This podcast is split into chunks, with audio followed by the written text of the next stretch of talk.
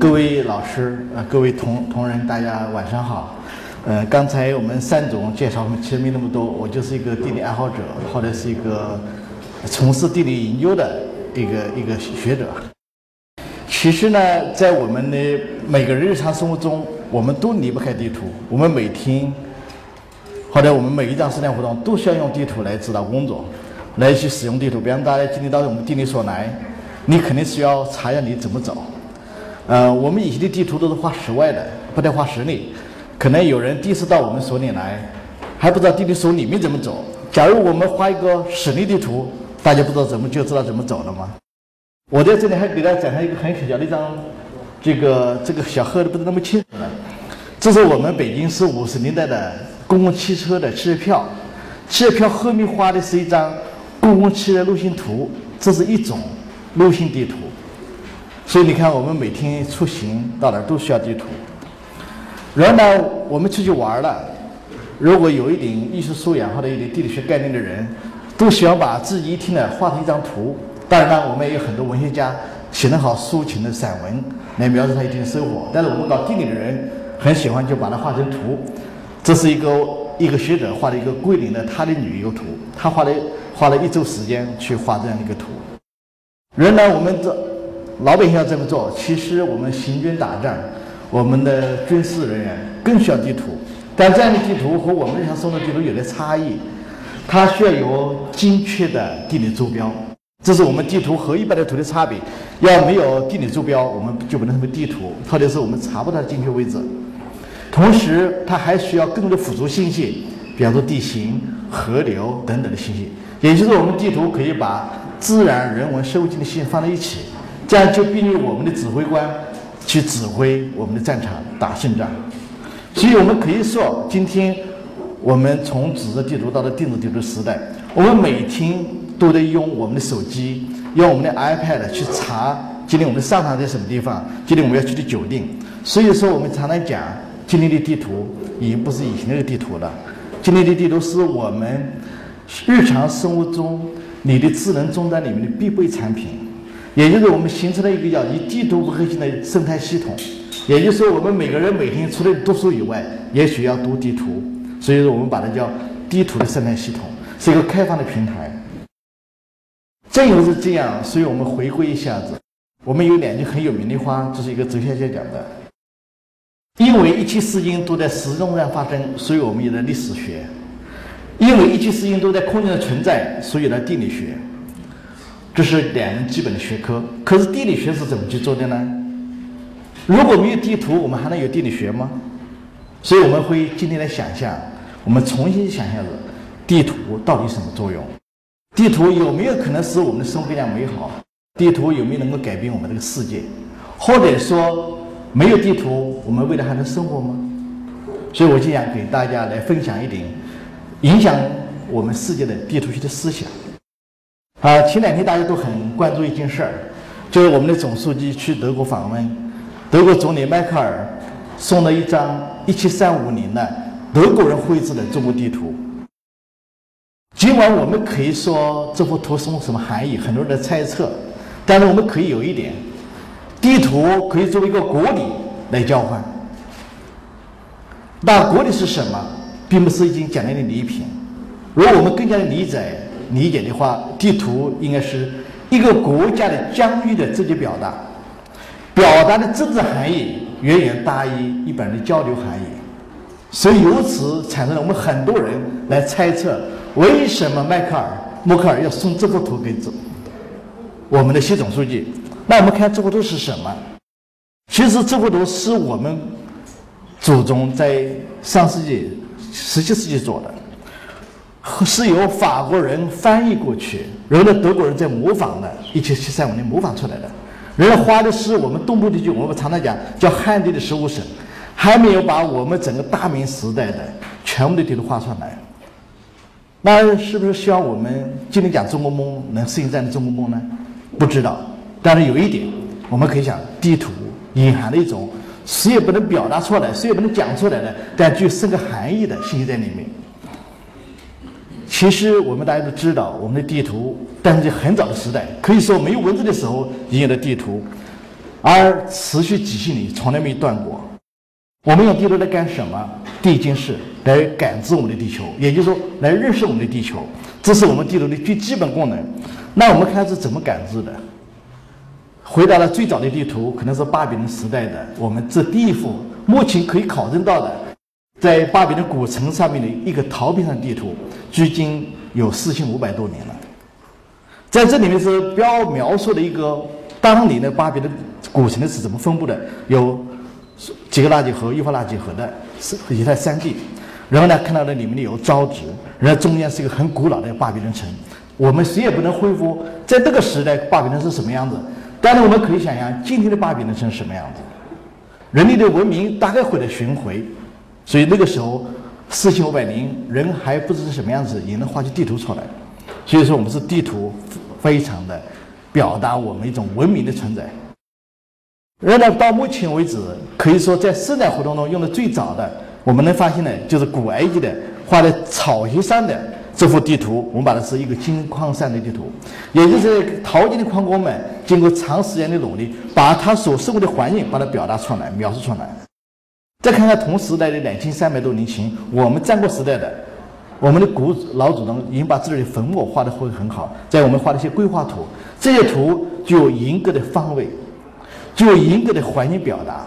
也就是说，在他们有限的工作范围之内，他已经把他周围环境认识清楚，然后通过图把它表达出来，让后面的人就能很好的用这些图，或者说能够把当年的繁华、当年的文化传递到我们今天。大家想一想，如果没有地图，我们今天还能看得见吗？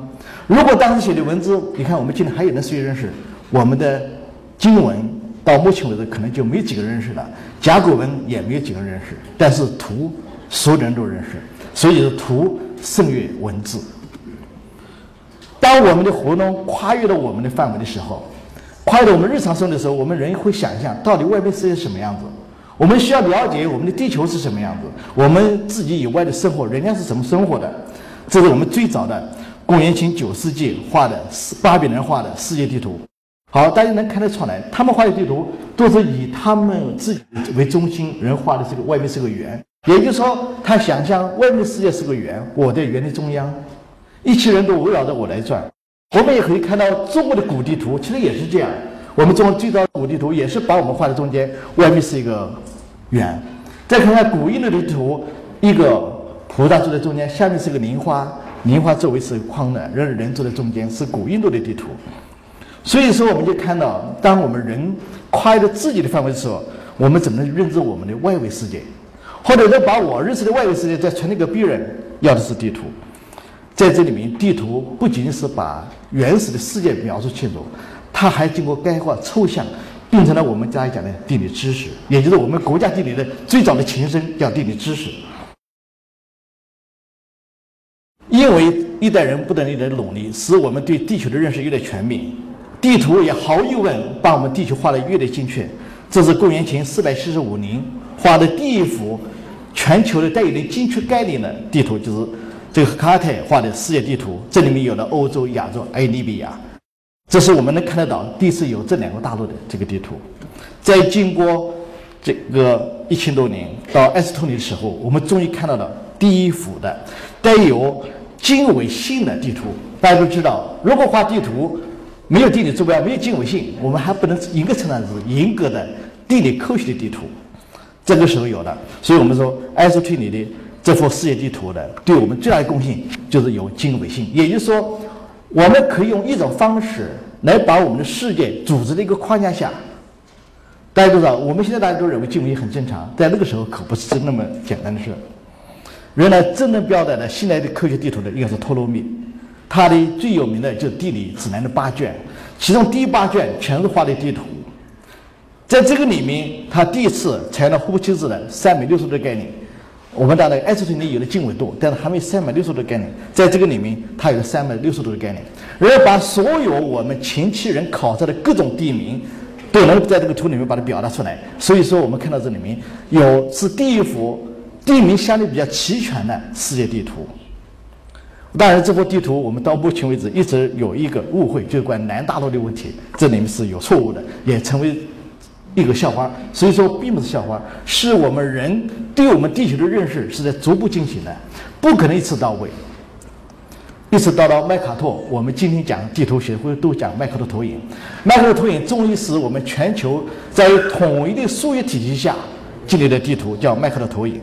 也就是大家看看，从古巴比伦时代，公元前两千五百年，然后到了这个时候，我们才有了严格科学意义的第一幅世界图——麦卡托投影世界地图。它使我们的航海有了精确的方向。如果没有麦克的投影，我们海里面航是出不去的，我们没法把全球放在一起。所以说，我们说今天现代科学地图是从麦克的时代开始的，用的是等距的投影。所以大家想想，我们的祖先们一代一代的传承，一代的探索，到了今天我们才可能把它地图。所以我们人类花了一千五百年的时间，才把我们的大陆能够搞清楚，花了三百年时间把我们大陆的百分之五十测清楚。大家想，今天是什么样子？今天我们每一天有了遥感卫星，可以把我们地球测量一次。现在科学技术发展，使我们能够对我们地球做到准确的把握。好，大家想想，如果没有地图，这些信息、这些知识怎么能表达出来？怎么能传承？怎么能让我们所有的人能认识到我们自己以外的世界是什么样子？所以说，地图使我们终于可以。科学的感知我们的地球，认知我们生活的环境，认知我们生活以外的环境，使我们人跟人之间变得真的地球村。没有地图，我们绝对谈不上有地球村的概念。好，有了这么多信息，毫无疑问，我们讲地图第二个功能是什么？信息载体的功能，也就是地图就像我们一本书一样，把我们人类的知识用一种图形的方式，用一种科学体系把它记载下来。自然作为信息载体，它就有它的功能，所以我这里就举一个案例，就是用地图来怎么说话，来讲讲咱们中国南海为什么是中国的。那我们最早先能够最早找的，我们在传统的中国里面文化里面，大家都讲我们是一个大陆文明，其实，在我们传统的教育里面是有问题的。我们中国的文明从开始，至少说从秦朝统一天下以后，我们是海陆兼备的国家，我们从来没有缺海洋文明。只不过我们中间断了，特别宋以后，特别是我们清朝逼海的这个原因，也就在公元前两千百零多年的时候，秦朝统一的天下的时候，就把我们全国分成三十六个郡子来治理，其中设立了桂林、湘军和南海。南海就是我们讲的现代的岭南和及南海地区。大家想想，这是公元前两百年，也是距今差不多近了两千两百多年的这个历史的时候，我们的祖宗已经知道海洋对我们的重要性。到了大千世界，经过这么呢，我们看得到，到了十八世纪，我们看一八一八年这个世界地图里面，中国的大型地图里面已有精确的关于南海里面的一些岛啊、安礁啊，那个时候不，只不过不叫岛，叫万里长沙，然后呢万里石塘等等。其实这里就指的我们的西沙群岛，万里石塘指的是我们南沙群岛。好，大家想想，如果没有这些精确的古时候我们的前辈们的记载，这地图，我们今天可以跟人家讲。说是中国人最早发现、最早开发利用南海的吗？是不可能。你的文字记载，人家不可能信实，因为你没有那么精确。到了民国的时候，大家都知道，大家今当今的世界格局是以二次世界大战不战协议以后来确定的。那那个时候，中国是中华民国。中华民国在解放后。在二十大以后，首先就做了第一幅中国的全国图，其中有一幅中华民国南海诸岛图。在这个图里面，大家最有名的叫十一段线。我们今天中华人民共和国的地图是九段线，其中有两段线是去掉的。这两段线是因为咱们当年和越南的关系特别好，越南就问我们中国借了两个岛，然后我们就把这个岛拿掉，说这两个星期花的就没花。到了变成今天的九段线，也正因为如此，才导致了我们今天在国际上产生一点被动作用。说你能把两段线拿掉，为什么不能把十一段线全部拿掉？人家就在争这个事大家想想，我所以说这个里面，如果不能够把图表达好，我们和给我们的子孙带来了很多麻烦。其实这就是个案例。但是我们可以讲，无论从越南来讲，从五十年代上世纪五十年代的。中越外交外涵都已经说得很清楚，我们是这里使用的。好，我们这么说还不行，我们看看世界上怎么讲中国。我就举了一个前民主德国的一个例子，这里面很明确的表达出来，中国的南海就在这，都是叫中国南海。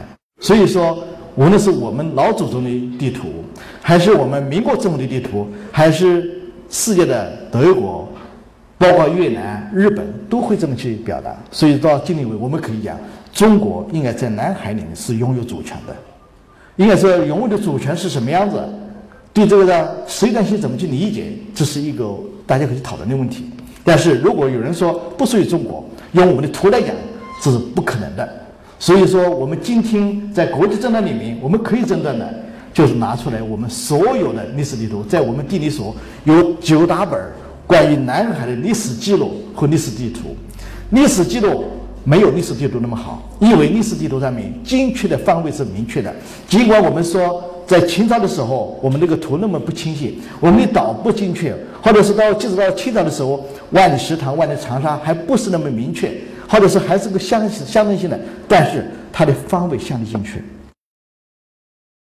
好，我们有那么多历史文献，有那么多历史资料。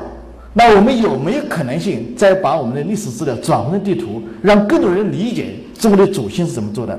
我们这里面就做了一幅简单的事，把更多坡，更多坡是我们南海居民渔民通过长期的到南海去采打捕捞打鱼的经验，花的一些记录本，这叫更更多坡，有很多本，我们就把其中的一部分拿来转化成我们的地图，那我们在地图就看得出来，我们的先民早就在南海。特别是南沙地区捕鱼、生产等等，这个里面用这个来表达出来，它的范围最南到的什么地方，主要生活情况在什么地方都很清晰。所以说，我们从文字转到图，用图更加有力的说明啊这一点。所以我们毫无疑问，我们可以讲，用图来说，中国是有海洋文明的。无论是北海的滨海之滨的龙山文化，一直到南海的百越文化，都是我们中国的传统文化。海洋里面的文化不是没有，而且这两个文化是无论是影响北方南方是最文明的。这里面我们最大一个典型的就是我们现在大家讲的海洋丝绸之路，从那个是什么样子？这一幅图我们把中国的妈祖庙画了个分布图，从我们北方的辽宁一直到南洋，我们的妈祖庙是以厦门为核心往两边在扩，也就是说我们的海洋文明不仅是往南在传，也在往北在传。所以说，大家想想，当年的中国的这个文化体不是简单的一个陆地文化传播，是一个陆地海洋一起来传播。只不过在近海里面，更是以海内为核心往里面在扩。所以这里面我们讲，南海属于中国，中国在南海里面是最早发现、最早开发利用的一个国家。所以说，作为一个新载体的地图，它不仅作为了承载的这些历史的记录，还实现了文化传承。好，作为一个文化传承，怎么去表达？这幅图在我们国家是没有的，是利玛窦到中国来画了一幅中国地图。这幅地图里面终于把中国和美洲放在一起，而且把中国画在世界的中心。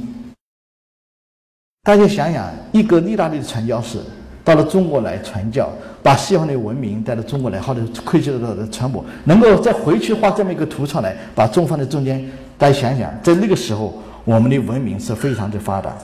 也可以说，这幅图是目前为止可以说是中西文化交流的最直接的表达，或者是最有力的证据，是这样来表现出来。到目前为止，我们还没能找见第二张图能够表现这样的客观事实的。在我们自己的祖宗文化里面，其实我们有很多，在我们的汉语西域图，仍然是我们明朝的一些地方志的这图。你看看，从最简单的山水画，到了后面的经济地图。这一幅图，你看看是中国的，那西方呢？其实也是一样，欧洲文明也是古老的文明。你看看，在上一五七零年的时候，这个巴塞尔人就把整个欧洲画成一个女皇的形象，用一个女皇来把整个欧洲表达出来了。大家想想，通过非常丰富的抽象想象，然后把一个大陆、把一个文化表现出来。所以说，我们讲到目前为止，也很难发现一种。方法能够跨越文化、跨越宗教，能够实现文化传承的，大概只有地图。所以说，我们是地图，既做了新的载体，又做了我们文明的传承。我们希望我们现在的文明也能用我们现在的地质地图把它传递下去，一代代相传，是我们整个人有了这传承以后，我们下面要做的是什么？毫无疑问，回到科学上来，科学是干什么？就是要认知我们世界是什么样子，人认知为什么会这样子，东方和西方文明到底怎么相互交融的？所以我们常常会这么讲：地图是一种空间分析的模型，或者是一种基于空间相互联系的一种思维方法。好，这常常我们就会想一个问题：为什么中国人更适合去搞地图？我们开个玩笑，人有两个眼睛，中国人吃饭是用的筷子是两个筷子，对不对？所以我们所有的中国人的思维方式是以二维平面为基础的。西方的文明是什么？是一维的。你看大家写一个英语单词是一维的，所以我们常常会看到西方人的逻辑思维能力很强，所以他逻辑学可能比我们好。中国人的系统思想。更加比西方来的传统，所以我们传统的系统性的思想就非常发达。所以说，地图是根源于中国古老的文明，然后这个自然又进一步的发挥发展，成为了现代的科学方法论。当然，是不是这样有这个道理？这里有个传说，也是真实的科学故事，就是说，德国的气象学家魏格纳提出的大陆漂移学说，说在一九一零年的，有人说是在圣诞节，有人说是某一天。有人说他他自己日记里面写的是圣诞节，他身体不好，躺在床上，看着天天花墙上的一幅世界地图，在这幅世界里面，他终于发现大西洋两边的海岸非常相似，他就想为什么会这么相相似？你看非洲的一个大陆为什么能够嵌入这个里面那么好？他想这么吻合，是不是很多年以前他们两个在一起？整个我们的地球的大陆是一起的。后来又用某种力把它拉开了，他就这么想，所以在这个时候就提出来大陆漂移。一九一一年的想，然后呢，他经过他自己的，他是个气象学家，但是提出来的时候，很多地质学家就不认可。一个气象学家你怎么能懂地质呢？特别是那些搞古生物的，他为了他找了很多古的化石很相似，然后呢，所以好多古生物学家就取笑他。说，如果你们认为在欧洲找到一个象的角和在亚洲找到一个象的角，两个角是一样的，那你们说这两个象是一个象，是因为一个人把这两个象分开了，一个脚放在欧洲，一个脚放在亚洲，使得取消维格纳不懂科学知识。但是经过后期的大量的科学家，包括地质学家的努力，包括地质学家的努力，终于发现他当的其实道理是有的，是正确的，终于形成了我们现在大家公认的。大陆漂移学说或者大陆道板块学说，所以我们常常讲，在过去的一百年以来，最伟大的科学进展有哪几个？维格纳的大陆漂移，达尔文的生化进化论，爱因斯坦的相对论，宇宙大爆炸的量子理论。好，大家想想，一个伟大的思想其实就来自于一种地图的天然启发，然后在天然启发里通过大量的科学证据来论证它的相似性。我们也可能其实很多相似性，但是后来它就有很多窥视呢。所以说，地图用空间的思维方式，会使人激发一种想象不到的想象力，也可能发现我们从未有的发现。这就是最好的一个案例。不知道还有什么更好的案例来做？在我们传统搞地理学里面，我们会用地理格局和过程这么一个科学的态度来表达。但到我们地图里面是什么？就是不同的地图。不同的地图什么样子？这是二零一三年德国工业大学的和几个国际合作组织来研究全世界到底哪些国家的地方生活是风险是最小的？什么叫风险？风险，比方说有天然的自然灾害，洪水、地震、飓风，有较大的社会动乱，比方说我们像非洲一些国家的这动乱，然后他就把这个因素加在一起，画了一幅全世界生活最风险的地方。原来。毫无疑问，岛屿国家太平洋岛，如果全球变化，岛就没了，风险厉害。像汤加、菲律宾等等啊，风险值都比较低的，卡塔尔、马耳他、巴巴拉斯、阿联酋这些国家，你呢，像我们讲的北冰洋也都非常好。但大家想想，日本好像似乎不是一个生活安全的地方。大家都知道，日本的地震比较多。大家想想，我们就把全球的这样的一个数据，把它表达出来，给人一目了然的就展示。全球可能存在的各种生物风险，特别是自然风险和社会。如果我们把它图的分解，分解成社会、自然、文化各种，你假如到了一个宗教的你不熟的地方去，那你可能会引起宗教矛盾，你可能产生民族最有名的就是咱们回到到回族到回教区，千万不能提猪的概念。所以说，我们常常会有发现这种的，一个人用那个猪头去引起这种内部的这种分歧。到了今天，美国总统竞选那么厉害，其中有一张图叫选票分布图，这是美国从克林顿总统以来所有的总统采用的技术。它里面要研究三种情况：一，如果我当我是进口总统，哪些州是我的体感州？体感州什么意思？就原你不去，他有给你票的，所以他只要去一次就可以。还要分析哪些州，不管你怎么努力，给你票都很少。那他说我也得去，但也少去。只有到那些还处于模糊状态的，如果你去的多了，他选民就给你多的票；如果你去少了，他就不给你票。所以他们就选择一个一种精选的路线，从一个空间决策来画出来，最后给总统就是一幅图，你应该怎么去行走你的路线，得到你的最佳选票。好，大家想想，这样一种完全是没有科学规律表达的，你无法用个公式来表现的东西，怎么办？用地图可以表达。所以说，当我们没办法理解这件事的自然科学过程，没有办法写出物理方程。没有办法用数学表达和表达的时候，我们用什么？用地图，用一种空间的方式把它展现出来。在这个里面，你自然而然马上就能想到你应该怎么去做。就是在不积极的条件下要做的决策，地图就是一种方式。所以说，我们讲地图是一种科学的方法，不是简单的意思画一幅图，不是一个技术，是一种方法论。好，传统的方法论是靠什么？是我们自己在那做的。到了今天，我们到了大数据时代，那我们怎么去制制图呢？我就举两个例子，一个是狗狗的流感趋势图。狗狗流感趋势图的做法和我们传统不一样，它是用的我们所有的网民在网上去查询关于流感这个敏感词，到底是哪些人在查？每个人查的这个网址，那我就用它作为它的空间地址来表达。想呀，如果你去查流感这个词，一定是认为这个地方可能会发生流感，或者我已经改善流感才会查这个词，它用这个关联关系。然后呢，要比美国。疾控中心来预报流感的爆发，至少提前一段时间。比方说，一三年它提前了两周，而且精确度和这个统计出来是很相似。好，大家想想，我们把这么一个高度动态、一个海量的数据浓缩出来，如果我们用人去统计的话，大家怎么统计？如果把它画成一个图，用精确的位置把它表达出来，我们很快就能发现流感在什么地方爆发。如果我们能把每天都画出来，我们就发现。流感是怎么传播的？如果我们真有本事，我们能找出来有没有其他原因引起流感去传播？这就是说，我们讲今天的制图和传统的不一样。我们可以用大数据来做动态制图。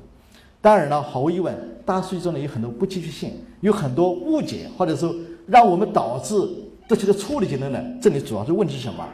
我们任何一种都是用一种模型来表达的，说流感是跟查的人有关。是一定是这个人有可能是感染流感，或者即将感染流感，他才会去查。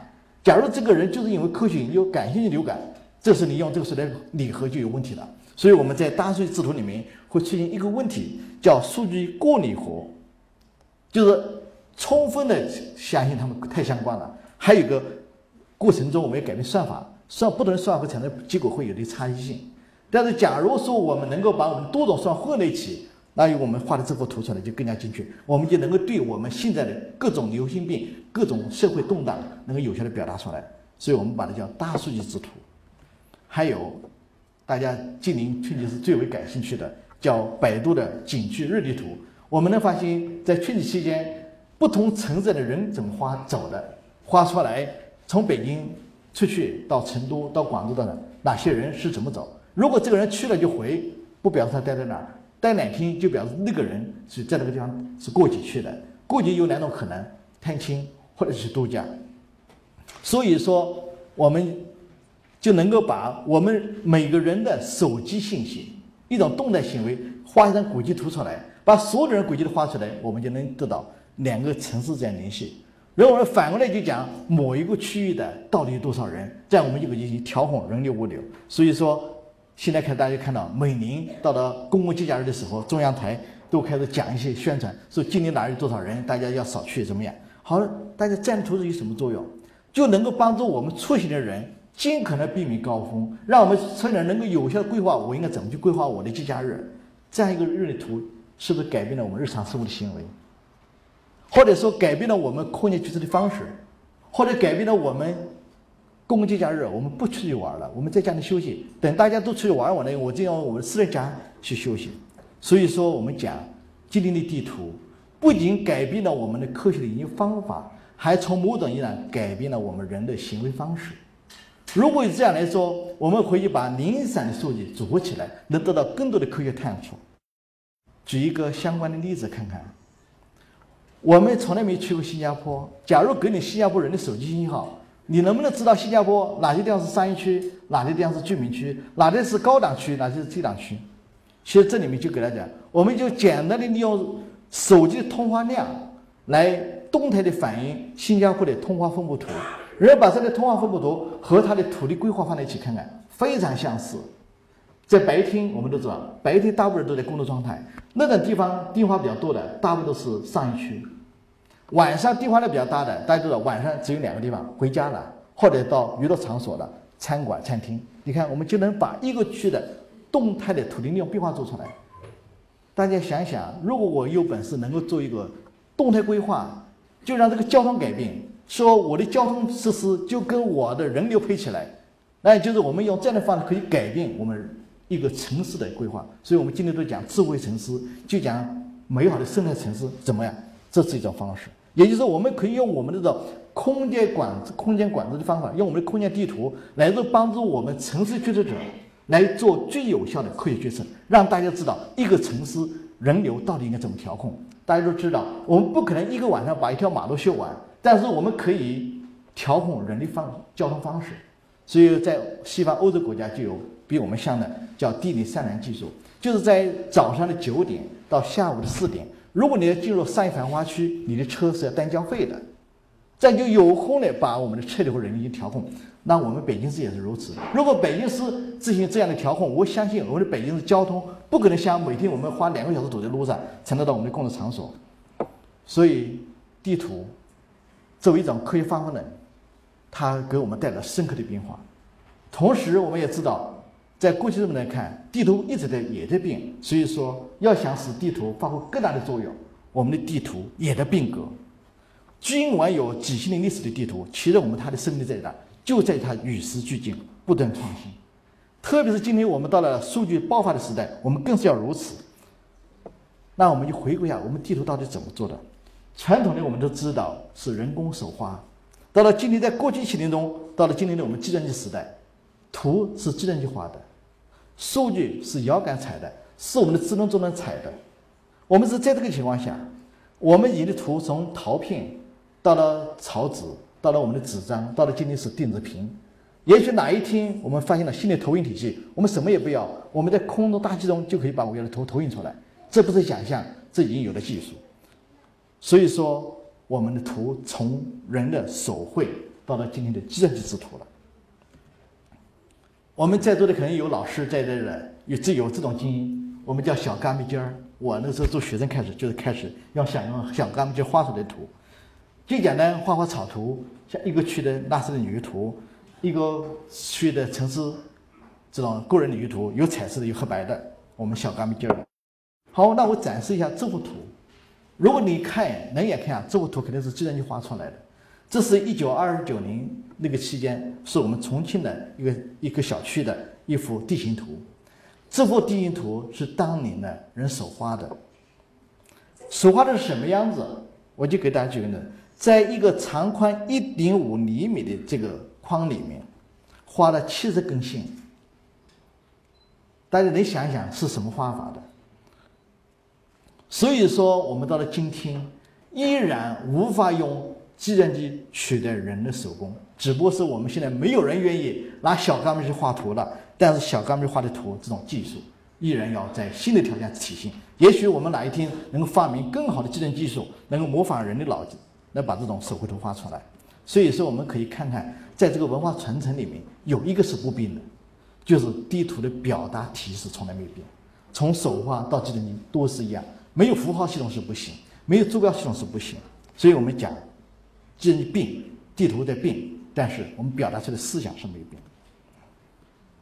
这个变化，我们看到我们以前是每个人都拿着一个地形图，是一个纸的，卷在那儿。今天我们不是，大家拿的都是一个计算机，拿的是一个手机，拿的是一个你的移动智能终端。我们未来所有的人可以想象，你拿的地图是什么？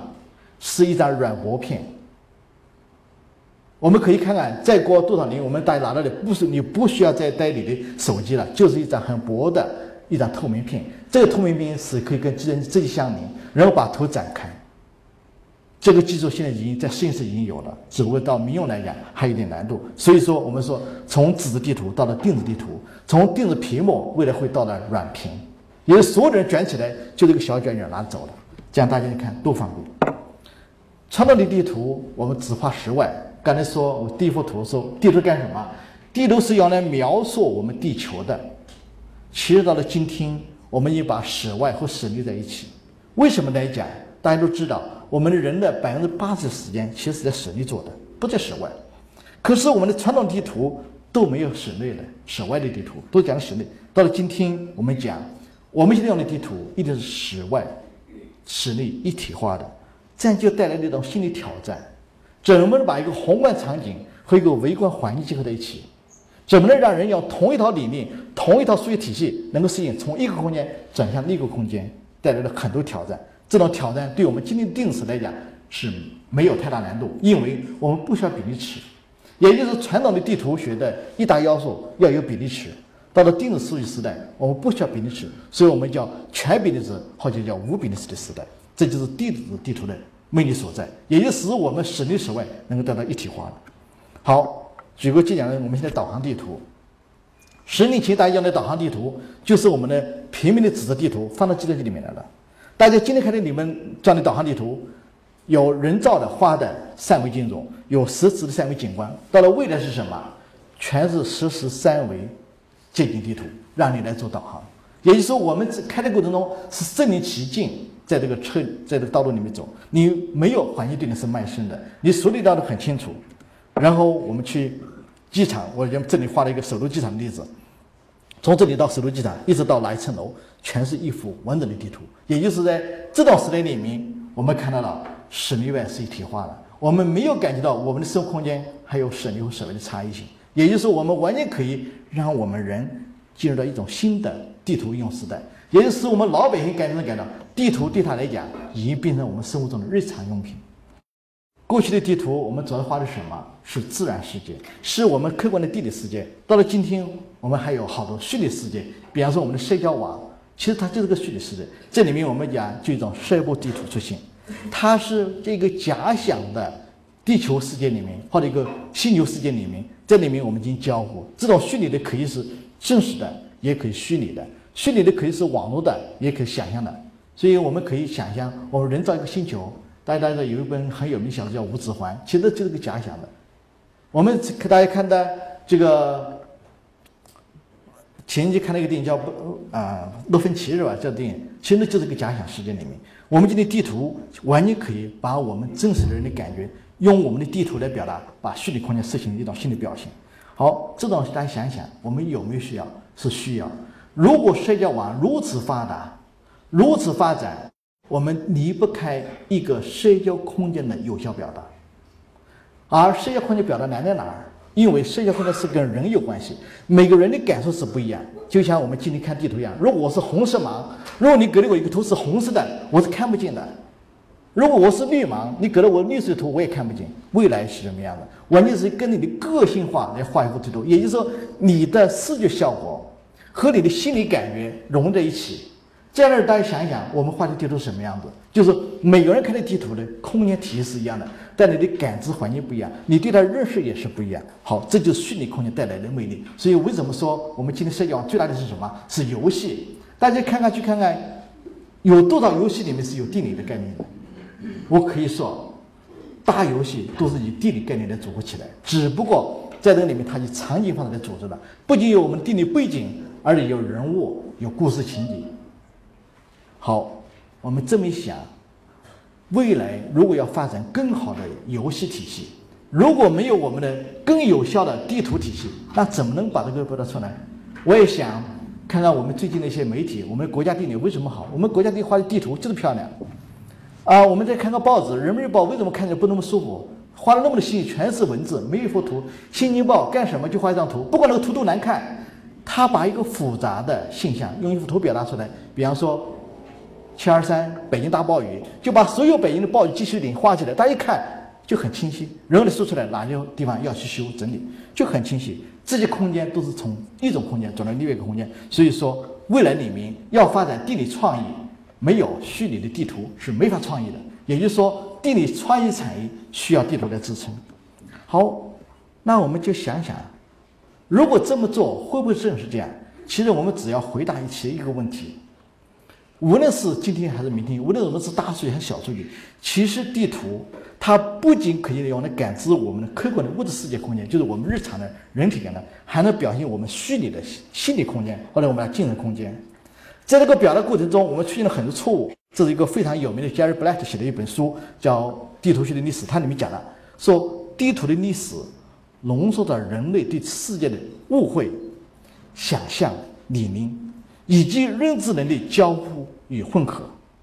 而最终是证实了我们对生存环境的正确认识，来的是既缓慢又曲急，同时还正在出现很多可笑的地方。比方说刚才跟大家讲的。这个第一幅世界地图里南大陆就是个大问题，这里面就是个笑话，没问题，人就这么进化出来的。是因为有了地图，我们才会这样。所以我们再回顾一下子，我们的地图是怎么演化的？在原始社会，我们画的是什么？是原始图画。那个时候你叫它地图也行，不叫它地图就是一幅画。但是这个画是以地表环境为基础的。那我们认为以地表环境为基础，是不是就叫地图？所以你看。原始社会，我们就有原始的图画。到了农业社会是什么？大家都知道，最明显的是埃及河的河水泛滥。这个时候，我们就实测地图。我们黄河这个防洪有设置地图，开始局部的测量地图，满足于我们人类的农业时代需求。到了工业社会是什么？大家是局部就不够了，要精确测量，要精确控制。所以我们得到什么是专题地图？在大家看得到，工业社会发展使我们整个地图行业发生巨大变化，使我们每个人都知道地图如此重要。到了今天，信息社会是什么？我们如何把所有的信息用一种空间的理念、空间的方式，把所有的都表达出来？无论用电子的，还是网络的，还是静止的，还是移动的等等。我们所有的定性都能表达出来。我们看看人类的演化历史和我们地图是如此相近，所以我们毫无疑问可以讲，在人类的文明起源和发展过程中，地图起了不可忽视的作用。或者说，在某些方面来讲，地图改变了我们人对我们真实世界的感知，改变了我们下一代的人对我们未来世界的感知，改变了我们未来人对我们生活空间的想象。如果这么来说，那我们应怎么去发展？怎么去来去做这样的工？所以说，今天我们进入了一个信息社会。信息是什么？数据太多，就像我们每天一样。我们现在每天花很多时间来读我们的短信，读我们的微信，跟我们朋友发。我们时间碎片化了，但是没问没问没有问题。如果用地图，如果我们所有的人都把你的信息用一张图把它表现的快速浓缩，得到你的空间概念。如果在空间概念下，你再去理解，再去认识。那想想大家，大数据时代就像我们讲的搞搞地图、搞搞地图一样，是不是对我们整个人的生活方式的革命性的变化？也就是说，大家讲大数据改变了我们未来世界，没有地图怎么改变？至少说，地图提供了一种空间解析方法，使我们能够认识大数据中的价值，使我们有能力挖掘大数据中潜在的价值。如果要这么做，那我们就要面临很多挑战。这里面我们讲。请这个地国际地图协会的主席泰勒，包括现在的美国的这个美国国家元首米米切尔·戈恰都在谈。今天我们其实地图面临很多挑战，无论从制图、从信息集成、从使用角度来讲，我们都需要采用一种新的地图。也就是说，未来我们有没有可能产生一种新的地图体系呢？这就是我们要去挑战、去发展的。那什么叫需要一个新的地图呢？这个讲地图是干嘛？以前我们都知道，地图是尽可能的把我们的世界描述的更加精确、准确，能够传承下去。到了今天就不是了，是以人为本，能够以我个人的需求来做一个全方位的动态关联，能够把我跟我们位置有关的所有信息都关联起来，把我们自己放在我们自己的一个思维空间来认识自己。也就是我们进入什么叫 me mapping 时代，就是我制图时代了。如果要这么做，我们整个人要什么地方？第一，要高精度、精细化、真三维。大家都知道，我们人的生活空间是三维的。为什么是三维？大家都知道，人好像目前为止靠人的眼睛，两个眼睛可以看第三个世界，只能看三维。所以，我们中国的传统文化里有虽然有三只眼，这人可以看到过去和现在，还可以看到未来。我们每个人都是两只眼，所以三维是真实的。无论这个三维是真的。是我们客观的。物体中的。三维，还是我讲的。三维，是这样。要高精度，就讲呢，你要有事实获取能力；要精细化，你的。表达方式要变化，不能表达那么粗糙，使你的心理感受要和你的真的感受是一样的。到真三维，让你能产生视觉冲击，这是我们要求的未来新地图第一种要求。第二个要求什么？高动态个性化。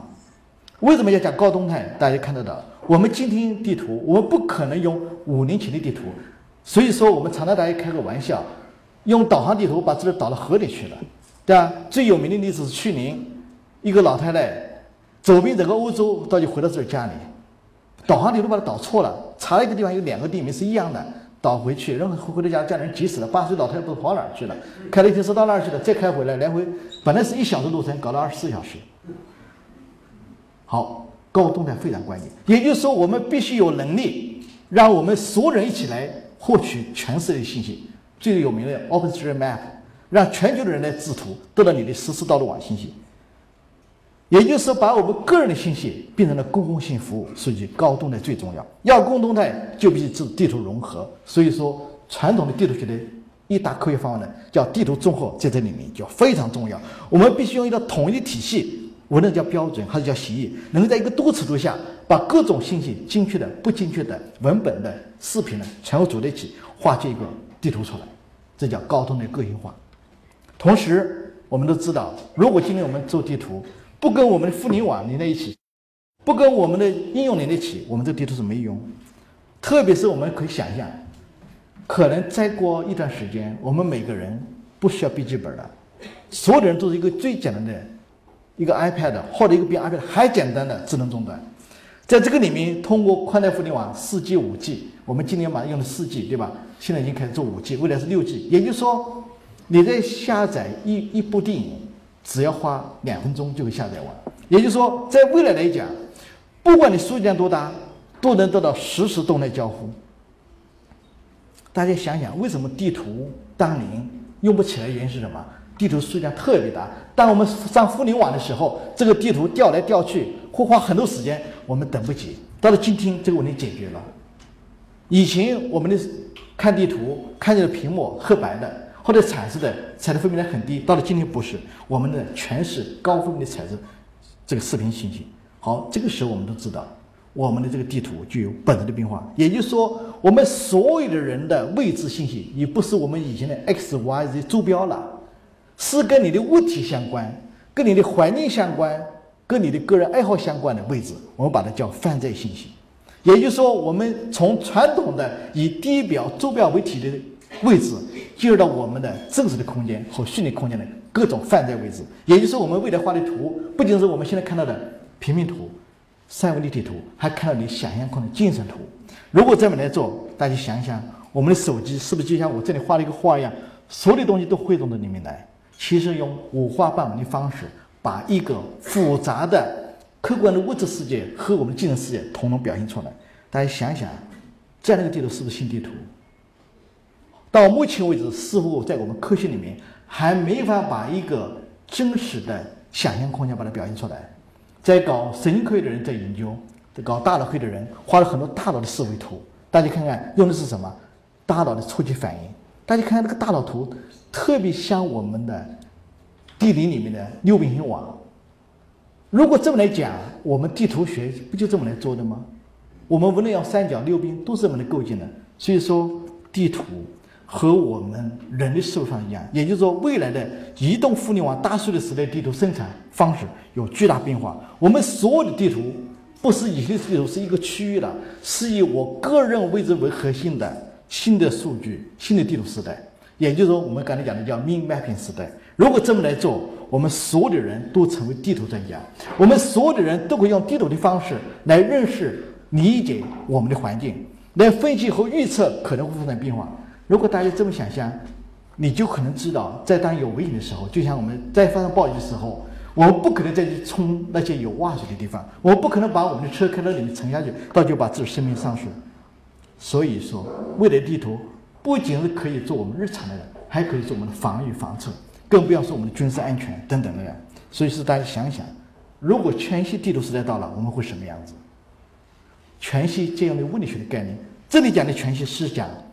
把所有跟位置有关的信息关联在一起，跟着你的需求把它展现出来。这个时你可能展现的只是我们家里住的生小区，你可能展现的是我们小区里面的空气环境，或者你展示的是你的地下室的环境。好，我们来想一想，在那个地图展现的，你到什么地方？到了地下室，展现的是地下室的安全体系；到了外面，告诉你哪儿的空气质量好，你可以走。所以说，我们未来人将用一种可穿戴的。传感器来感知我们所有可能存在的环境，也就是说，未来你可以感觉到到那个地方，这个地方的存在一种隐含的对你身体有伤害的气体，你就不用去了，这样就是一个地图。也就是说，把你人靠你的传统的视觉得到的信息，人汇总起来，把你视觉。听觉、味觉、所有的信息混合起来，都变成一张地图，也就都存在你大脑里面去，也就用我们大脑的空间思维能力得到所有我们只靠视觉得到能力了。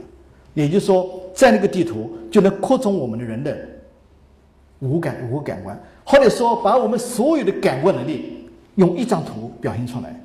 这样的全息地图，大家想想，无论对我们、对未来整个世界是多么美好。所以我们讲地图的基本功能：空间感知。载体传承、环境认知等等，这是我们基本的。从古老的巴比伦时代到了我们今天的孩子最野外实习，都是如此。如果这么来做，我们想想想，以数据为基础的科学技术决定了我们人类的未来。如果以数据为基础，不是以方程为基础，那大家想，是不是就是我们地图的有用之地？也就是说，未来来讲，数据决定了世界，或者说地图影响了我们的世界。我们可以用地图来增加我们对全世界的知识的增加、认识和理解。所以说，这里很有名的这个 Gary Brot，这是英国的一个非常有名的地图学家，写了一本书。他选了全世界十二幅历史地图来研究这十二幅历史地图是怎么能影响世界的，特别是从人文的角度来理解。他主要是特别对欧洲的文化的理解来理解。他在里面讲到了说。其实，人类制图的历史远远比我们现代人类技术进步历史要长得多。也就是说，我们可以毫无疑问地讲，在我们有文字以前，在我们有其他以前，地图早就存在了。